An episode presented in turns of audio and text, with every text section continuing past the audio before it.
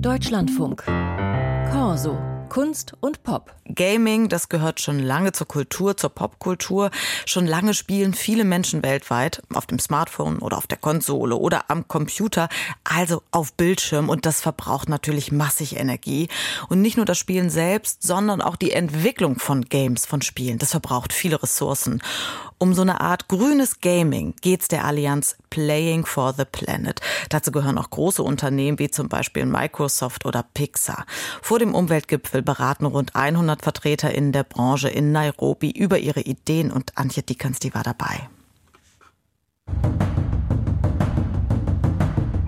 Auf dem Bildschirm ist ein Flugzeug zu sehen. Es bewegt sich über eine karge Landschaft, vielleicht irgendwo in Afrika.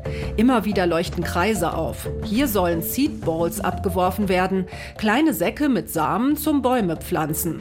Wer nicht trifft, ist schnell raus.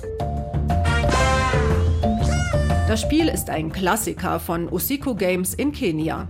Das Entwicklerstudio mitten in der Hauptstadt Nairobi hat sich seit sechs Jahren das Motto Gaming for Good, Spielen um Gutes zu tun, gesetzt. Kostenlos lassen sich die Erfindungen von Usiku Games herunterladen. Sie haben immer eine soziale Komponente oder wollen das Umweltbewusstsein schärfen. Jetzt ist das Studio ein Gastgeber von Afrikas ersten Green Game Summit. Zu dem Treffen vor einer großen Umweltkonferenz in Nairobi werden etwa 100 Vertreter und Entwickler aus der Computerspielindustrie erwartet. Gemeinsam wollen sie überlegen, wie ihre Branche umweltfreundlicher werden kann, sagt Jay Shapiro von Osiku Games.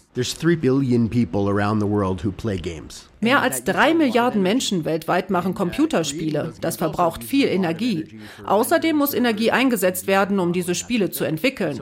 Unsere Industrie muss sich also umstellen und mehr nachhaltige Energiequellen verwenden. Auf dem Dach des Studios prangen Solarzellen, das reiche für die komplette Stromversorgung, sagt Jay Shapiro. Playing for the Planet heißt die Initiative, die vom UN-Umweltprogramm angestoßen wurde und der sich außer den kenianischen Entwicklern auch große Unternehmen wie Microsoft oder Pixar angeschlossen haben. Sie alle haben verschiedene Ideen, um Gaming grüner zu machen. Es gibt die Spiele, die einen aufklärerischen Charakter haben. Wir haben zum Beispiel eins über die Landwirtschaft. Aber dann gibt es auch die bekannten Spiele wie Minecraft und Fortnite. Die großen Studios, die Teil der Initiative sind, bauen darin Botschaften ein, mit denen sie dann Milliarden junger Leute erreichen. Im neuesten Spiel von Usiku Games geht es um bedrohte Tierarten. Jay Shapiro und seine Crew wollen die Spieler zum Nachdenken und Handeln anregen.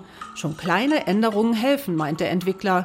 Zum Beispiel auch, wenn Geräte nach dem Spielen nicht im Standby-Modus gelassen werden. Wenn man das auf die Millionen von Xboxes überträgt, die weltweit in Gebrauch sind, ergibt das eine große Energieersparnis.